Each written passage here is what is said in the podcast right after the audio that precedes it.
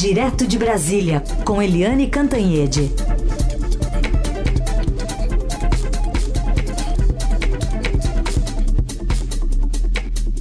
O Eliane, bom dia. Bom dia, Raíssen, Carolina, ouvintes. Bom dia.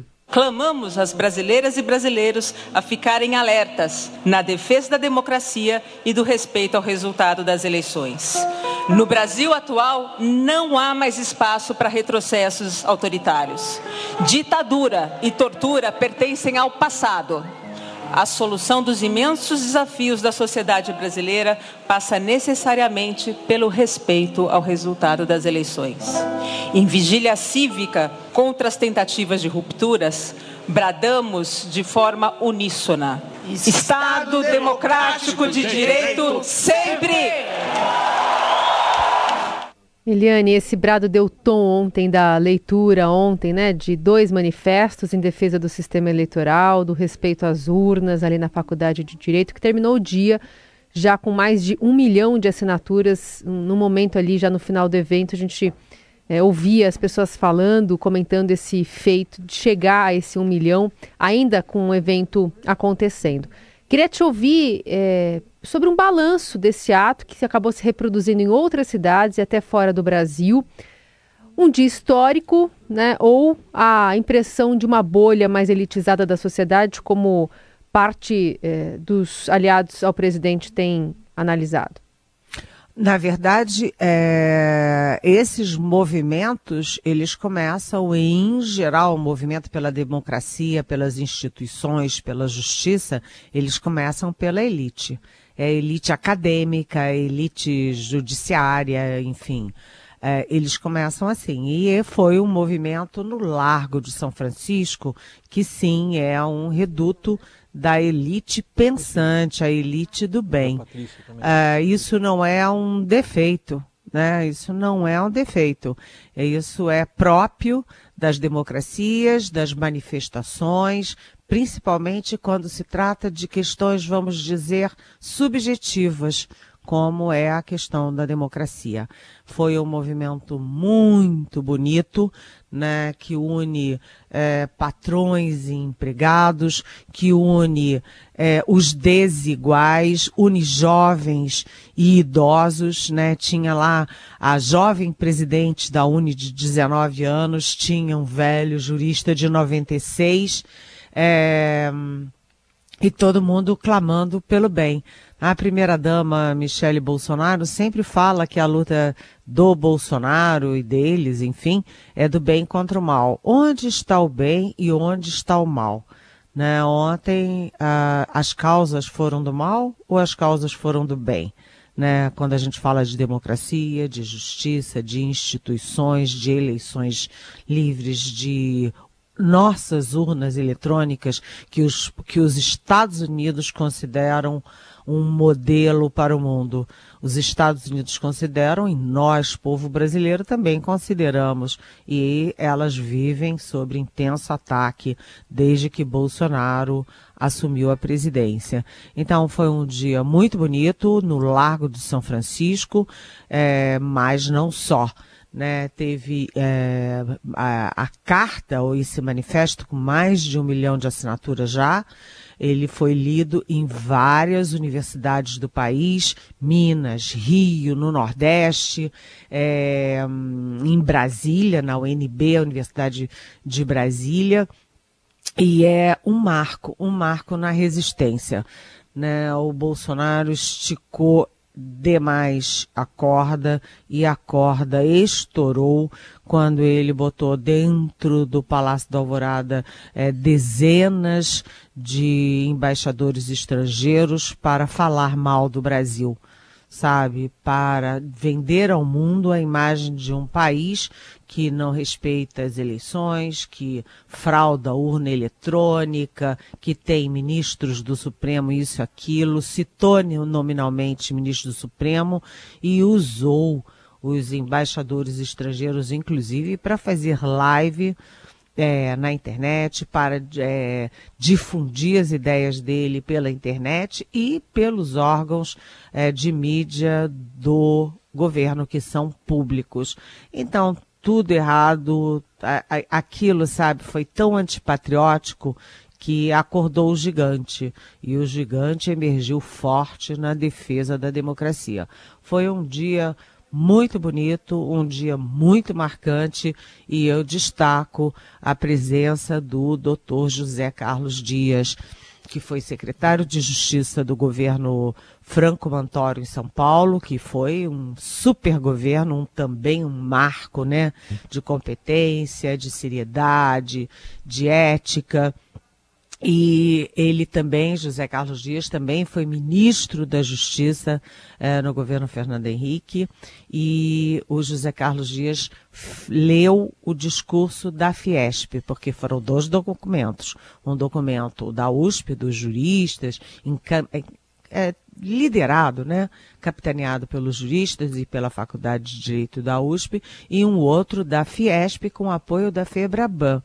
E o Zé Carlos Dias leu o documento da Fiesp e eu ontem liguei para ele, batemos um papo, ele estava muito orgulhoso, e não era orgulhoso da participação dele, era orgulhoso da capacidade da sociedade brasileira de resistir a investidas contra a democracia aqui no Brasil. Ele lembrou né, que a emenda das diretas já, a emenda Dante de Oliveira, não passou no Congresso, mas ficou a semente da luta. E disse, dessa vez agora, a luta continua. Né? E ele deixou claro, aos 83 anos, doutor José Carlos Dias, aos 83 anos me disse, eu estarei sempre na luta pela democracia. Só paro quando morrer. então bom. foi muito, muito emocionante para todo mundo ver que há resistência. Vamos aproveitar então ouvir um trechinho do que disse o ex-ministro José Carlos Dias e também, na sequência, o que falou a presidente da OAB de São Paulo, Patrícia Vanzolini. Depois de ter vivido os anos mais lindos da minha vida nesta casa, ter participado de acontecimentos marcantes da história do Brasil. Uma delas foi quando idealizamos a Carta aos Brasileiros. Hoje é um outro momento. É um momento grandioso, eu diria talvez inédito em que capital e trabalho se juntam em defesa da democracia. Eu acho que nós estamos celebrando aqui com alegria, com entusiasmo, com esperança e com certeza, nós estamos celebrando o hino da democracia. Democracia é procedimento, é prática, é um momento de garantia da coexistência pacífica, que assim como a felicidade exige cuidado, vigilância e de quando em quando que nos unamos para reafirmar que fora da democracia com direitos não se conhece meios para que uma sociedade complexa, heterogênea e plural possa se desenvolver, distribuir bem-estar e justiça. Precisamos defender a democracia que conhecemos e, claro, sempre aprimorar os seus mecanismos. Aí, Helene, momentos marcantes do 11 de agosto, mas o presidente Bolsonaro articula mesmo é para o 7 de setembro. Pois é, eu queria comentar um pouquinho a Patrícia Vanzolini, porque eu achei muito interessante essa comparação dela. A democracia como a felicidade, que exige cuidado e vigilância. Por isso, ontem foi importante para quem importante e emocionante para quem viveu as diretas já, viveu a eleição do Tancredo, a Constituinte, o impeachment do Collor, mas foi também muito importante e emocionante para os jovens que não viveram isso, que viveram ontem um grande dia da democracia e que virão outros, viverão outros momentos da democracia. Porque a democracia, repito, é como a felicidade, precisa de cuidados e vigilância. Então, estaremos sempre alertas. E viva a democracia, né, gente? Agora você me pergunta, Heisen, sobre o presidente Jair Bolsonaro. presidente Jair Bolsonaro é, é, guerra, né? Ele acorda pensando em guerra, vai dormir pensando em guerra, portanto a guerra dele continua. É preciso saber como ele reage a esse tipo de movimento. No primeiro momento, ontem, ele, o chefe da Casa Civil, Ciro Nogueira, a turba dele, Uh, todo mundo reagindo, dizendo o seguinte: ah, hoje é o dia em que o diesel teve mais uma queda de preço. Né? Então eles estavam uh, comparando o grande dia da democracia com mais uma queda uh, no preço do diesel. Veja a comparação, né? É, mas o presidente Bolsonaro vem reagindo nas pesquisas e essa semana teve aí o, o início é, da compra de votos com a PEC da reeleição de 41 bilhões de reais. Né? Teve essa queda do, dos combustíveis, a inflação está recuando, por óbvio, né? o desemprego também está recuando, né? e uh, vem aí o 7 de setembro. Então, ontem foi o Dia da Democracia, o que será o 7 de setembro? O presidente vai repetir o que fez ano passado, em que ele ameaçou não cumprir ordem judicial, ou seja, quebrar o Estado Democrático de Direito, é, enfim, a guerra do Bolsonaro continua. Falávamos sobre a reação do presidente Bolsonaro ao ato pró-democracia, né, realizado ontem aqui em São Paulo. O quão democrático e republicano é essa consideração do presidente? Confirmar presença na posse do novo integrante, aliás, o novo presidente do TSE, Alexandre de Moraes, tratado né, como seu arqui-inimigo por ele, pelos seus apoiadores, Eliane? Pois é, essa história é muito boa. Eu ontem andei conversando com quem estava presente. O Bolsonaro, que vive as turras, né, com Alexandre de Moraes, com o Supremo inteiro, é, ele mandou um recado para o Alexandre de Moraes através de alguns interlocutores, inclusive um deles que é inesperado, o ministro da economia, Paulo Guedes. Paulo Guedes estreando ali na articulação política. E, e, o recado do Bolsonaro foi o seguinte: olha, eu até topo ir na posse da nova presidência do TSE, que vai ser terça-feira, né, dia 16, desde que eu receba o convite pessoalmente. Aí o Alexandre de Moraes, que é muito bravo, que é muito é, implacável, muito muito firme, é, às vezes até considerado assim, tem gente que considera que ele às vezes extrapola, mas ele tem uma característica curiosa, é que ele é muito institucional, o Alexandre de Moraes. E aí o Alexandre de Moraes confirmou, vou lá pessoalmente entregar o convite. E chamou o, o ministro que vai ser o vice-presidente do tribunal, que é o Ricardo Lewandowski. Uma curiosidade é que o Ricardo Lewandowski estava no lançamento de um livro e a secretária do Alexandre de Moraes não conseguia achar ele. Cadê ele? Cadê ele? Acharam. E aí lá se foram os dois, Alexandre de Moraes, o futuro presidente do TSE, e o Ricardo Lewandowski, o segundo vice-presidente, e mais o futuro secretário é, geral do TSE, o José Levi, que foi advogado-geral da União no governo Bolsonaro, foram todos lá é, entregar o, o convite pessoalmente ao presidente Bolsonaro. Quem estava lá junto com Bolsonaro?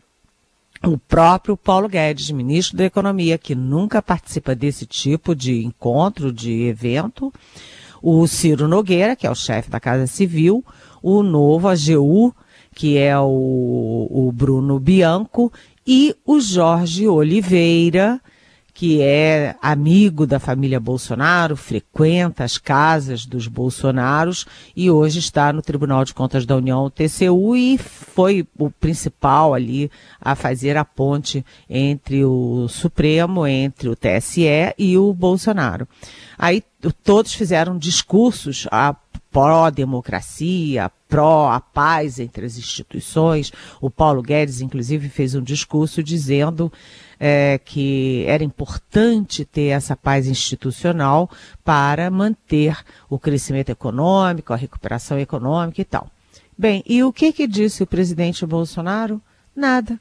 O presidente Bolsonaro ficou ouvindo os discursos dos outros e ele, enquanto anfitrião, brincou brincou, fez piada, fingiu que era íntimo amigo do Alexandre de Moraes, estava super à vontade.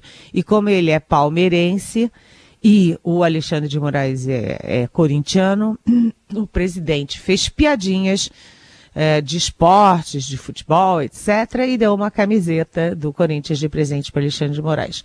Bem, frigir dos ovos, o, o importante é que o Bolsonaro confirmou presença.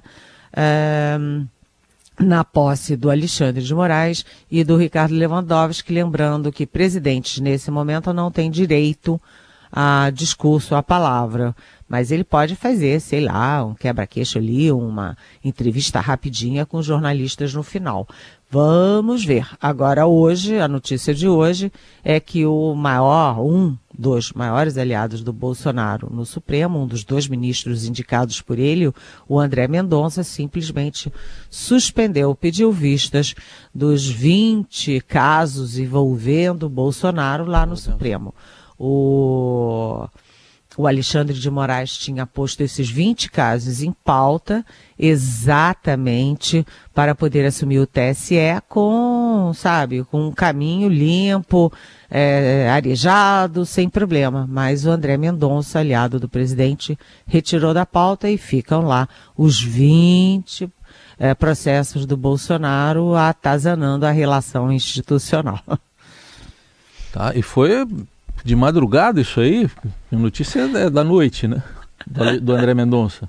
É, é, foi engraçado porque o Alexandre de Moraes tinha dito, olha, eu achei a coincidência de datas, né? Porque ontem foi a grande manifestação pela democracia, pelas urnas, pela eleição e tal.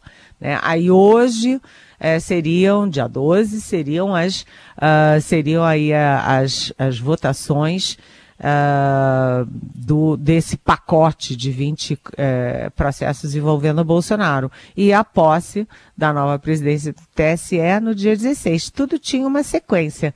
E o André Mendonça, hum, em algum momento da madrugada, como é uma votação virtual, simplesmente é, interrompeu essa corrente. Tá bom, então, trabalhando de madrugada, hein? É, tem pergunta do ouvinte Janaína, aqui da Vila Mariana, em São Paulo. Ela está perguntando se você se lembra de tanto protagonismo assim de primeiras damas em eleições. A conta da Michelle não deveria ter sido suspensa por causa da. Ah, ela está falando daquela publicação no Instagram em que ela mostra lá o ex-presidente Lula numa contato aí com lideranças de religião de matriz africana e aí ela faz aquela crítica que a gente já comentou aqui. Olha, é aquela história, né? A Michele Bolsonaro virou um talismã na campanha do Bolsonaro, porque no lançamento da candidatura, aquela convenção do PL, a grande estrela foi a Michele Bolsonaro, que ficou discursando como uma pastora no palco, falando em Deus, em oração, em bem contra o mal, demônio, sei lá, essas coisas. E deu certo, porque o Bolsonaro recuperou alguns pontos ali entre as mulheres. Uh, o eleitorado feminino é um dos calcanhares de Aquiles da campanha do Bolsonaro e funcionou. Então a Michelle agora está com carta branca para fazer o que quer. Ela leva é, grupos religiosos para orar pela madrugada dentro dentro do Palácio do Planalto, que não é casa dela nem casa da mãe de Joana, é do povo brasileiro, é um local público, né? Ela ajoelha em público, é, misturando religião com política, e ela tá toda. É, eu acho que essa história dela, dela divulgar aquele aquele ato lá, aquele vídeo do, do ex-presidente Lula não tem nada a ver. Eu, sinceramente, respondendo objetivamente, eu não me lembro da dona Ruth Cardoso fazendo uma coisa dessas. Eu não me lembro nem da dona Marisa, do Lula fazendo uma coisa dessas, nem muito menos da mulher do, do Michel Temer. Quer dizer, essas coisas têm que tudo tem limite, mas a gente sabe, né, que o casal da presidência não tem muito limite, não. Muito bem, Eliane Cantanhede com a gente, mais uma semana terminando. Então, bom fim de semana, Eliane. Até segunda. E, e viva a democracia, o Estado democrático de direito à justiça. Beijo.